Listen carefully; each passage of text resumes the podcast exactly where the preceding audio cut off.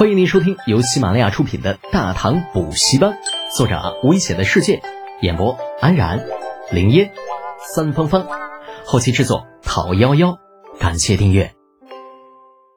第一百八十七集，出发。李浩从未想过自己会被如此关注，看着院落中三个各擅其长的女人，心中百感交集。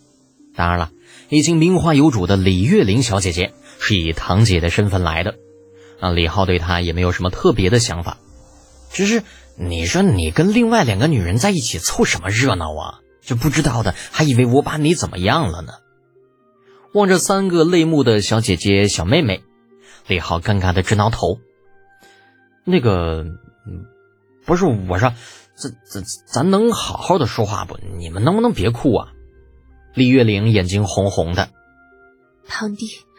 都是堂姐的错，如果早知道你要去突厥，当初我说什么也要教你几招防身的功夫。李浩能说什么呀？总不能说武功再高也怕菜刀吧？挣扎了半天，李浩苦笑着说道：“姐啊，我是去出使，不是去打仗。”李月玲一瞪眼：“不怕一万就怕万一呀！突厥人什么时候守过信用？是呢，德简哥。”竭力可汗可是一直视李家伯父为眼中钉、肉中刺，还有那前随的义成公主也不是什么好东西。你去突厥，难免他们会迁怒于你。程茵茵理智的帮助李浩分析着此去突厥将会面临的困难。李雪燕就什么都不说了，两只眼睛泪汪汪的，那只看她一眼就知道这丫头啊有满肚子的不舍。老实说。李浩宁愿去草原跟突厥干上一架，哪怕被人追杀千里，也是不想面对这样的局面。伸手在程茵茵的头上揉了揉，将她的头发弄乱。在小丫头的娇嗔中，李浩对他们透露了一个小道消息：你们其实不用担心的，我这次去的其实不是杰力的牙帐，而是突利可汗的牙帐。突利小可汗，史毕可汗的儿子。相比于略显懵懂的李雪燕和李月玲，程茵茵第一个反应了过来。对，就是史毕可汗的儿子。此行具体的目的啊，我就不跟你们说了。不过指定没有什么危险，也就是了。李浩说的是信誓旦旦，就差没指天发誓了。啊，真的不危险吗？李雪岩泪眼婆娑，很是担心。哎呀，不危险，比杰利那老老家伙强多了。而且我只是此行的副使，主要负责安全工作。那正史啊是唐老头，那老活那一张嘴巴能把死人给说活过来，有他在绝对不会有事的，你们就放心吧。啊，说到这里，李浩决定不在这个话题上继续下去了，看了眼程茵茵。对了啊，程家妹子，我不在这段时间呢，有件事要托付给你。什么事？你说。纯碱，我需要大量的纯碱。嗯，每年至少十万斤往上，你家里边能够保证供应吗？程茵茵被吓了一跳，这么多，你打算干什么？哎呀，干什么你就别管了。嗯，那反正呢，只说呃能不能供货就行。程茵茵想了想，点点头，应该没问题。据我所知，现在的产量应该是族中极力控制才会这么低。放开手开采的话，可以保证供应。嗯，那就好。这件事儿你先张罗着，等我回来之后再详细说说。烧制玻璃需要纯碱，这可是大事，比去突厥的事情还要更加的重要。李浩在提前落实好。程茵茵的表情有些失落。呃，人小心大的他，本以为李浩单独说有事拜托自己是什么大事呢？没有想到，却是跟生意有关的纯碱。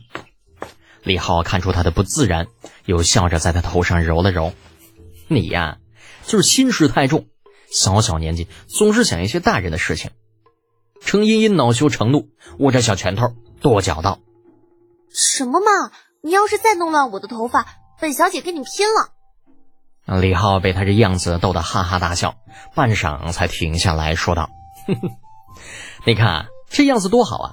年轻就应该阳光一些，肆意挥洒自己的青春，不要等老了回忆往事的时候，嗯，后悔虚度光阴嘛。对于程茵茵，李浩其实一直都把她当成一个颇有志气的妹妹。当然了，如果按照心理年龄来说，他习惯把这小丫头看成是女儿。至于老程说的什么女婿，那那都是扯淡的玩笑之言。李浩从来就没有承认过。程茵茵隐约间也察觉到了这一点，只是她心里总有一种不服输的感觉，越是得不到的，就越想要去争取。也正是因为这样，她才会在李浩这里越陷越深。那抛开其他不说，在半年之前，程茵茵对李浩那是一千个一万个看不顺眼。啊，老程说让她嫁给李浩的时候，她还极力的反对。可是，当李浩一次又一次刷新别人对他的认知之后，程茵茵的态度开始发生变化，从开始的不顺眼到不服输，到了现在则完全变成了佩服。这其中也跟程茵茵所受到的教育有关系。年纪轻轻的她一直在借着母亲崔氏打理家族的产业，对其中的困难知之甚详。也正是因为如此，他比长安年轻一代中的任何人都清楚，李浩在短短半年之内把李家产业搞到现在的规模有多么的不容易。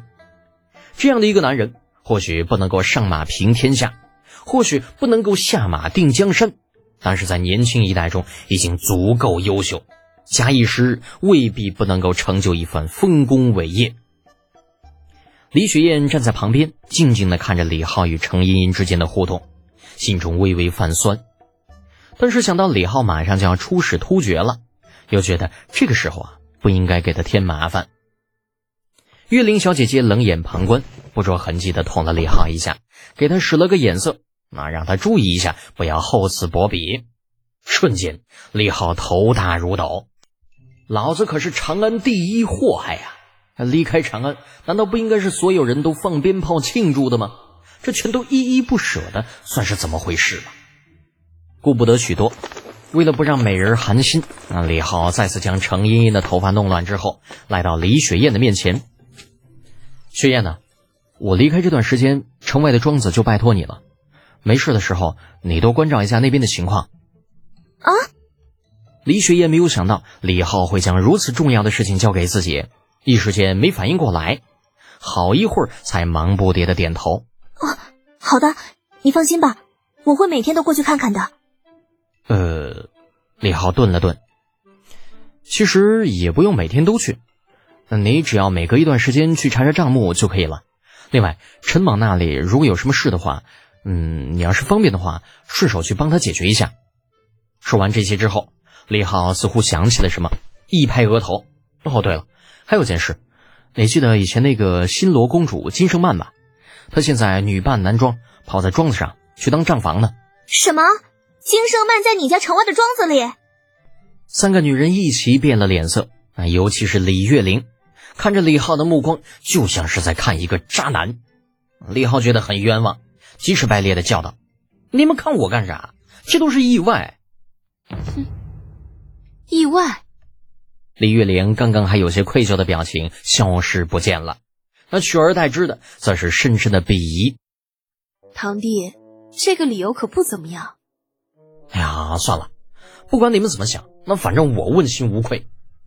李月玲哼了一声，招呼另外两个女孩：“有没有愧？某些人自己知道。”雪燕、茵茵，我们走，不用理这没良心的家伙。风风火火的三个女人来得快，走得也快。留下满头黑线的李浩独自在院子里发呆，这你妈叫他妈什么事儿啊！次日一早，李浩洗漱完毕，在铁柱的帮助下换了一身擦得闪闪发光的明光铠，带着老娘的殷殷嘱托走出了家门。这刚到门口就被外面的情景吓了一跳，只见外面整整五辆装满箱子和行李的大车排成了一列纵队。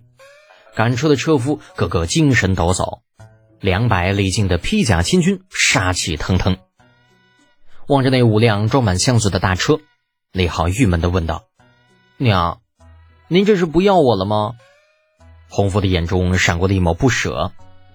傻孩子，出门在外不比家里，万一有个马高灯短的，东西准备的充足一些，总好过到时候抓瞎不是？呃，好吧。李浩知道自己无力改变老娘的态度，只能硬着头皮点点头。老头子啊，今天难得的没有早早离家上职，此时那站在门口也是一副不忍直视的表情。等洪福交代完了，这才指着那两百军卒说道：“德简呐，他们都是为父的亲军，跟着为父南征北战。路上你要善待他们，真要是遇到什么事情。”也要多听他们的。李浩知道这两百军卒是老头子交给自己、留给自己保命的人手，当下郑重点头：“是，孩儿明白。”嗯，好了，去吧，让灵父好好准备一下，等你们正式出发的时候，为父与你娘再去送你。望着头发略有些花白的老头子，又看了看双眼泛红的老娘。李浩不知怎么就想到了后世自己当兵时候父母给自己送行的一幕，深吸了一口气，来到台阶下，推金山倒玉柱，双膝跪倒，重重的磕了三个响头。父亲，母亲，不孝子德简走了，二老在家中，好生照顾自己，莫让孩儿惦念。李靖这个时候也是忍不住眼睛有些发酸。为了不让李浩看出来，毅然转身背对着他，挥了挥手：“去吧，记住自己的责任与使命，莫要给为父丢人。”诺，孩儿定不忘父亲教诲。强忍心中酸楚，李浩起身上马，深深的看了一眼追上两步的老娘，狠了狠心，一挥手：“出发。”本集播讲完毕。安然，感谢您的支持。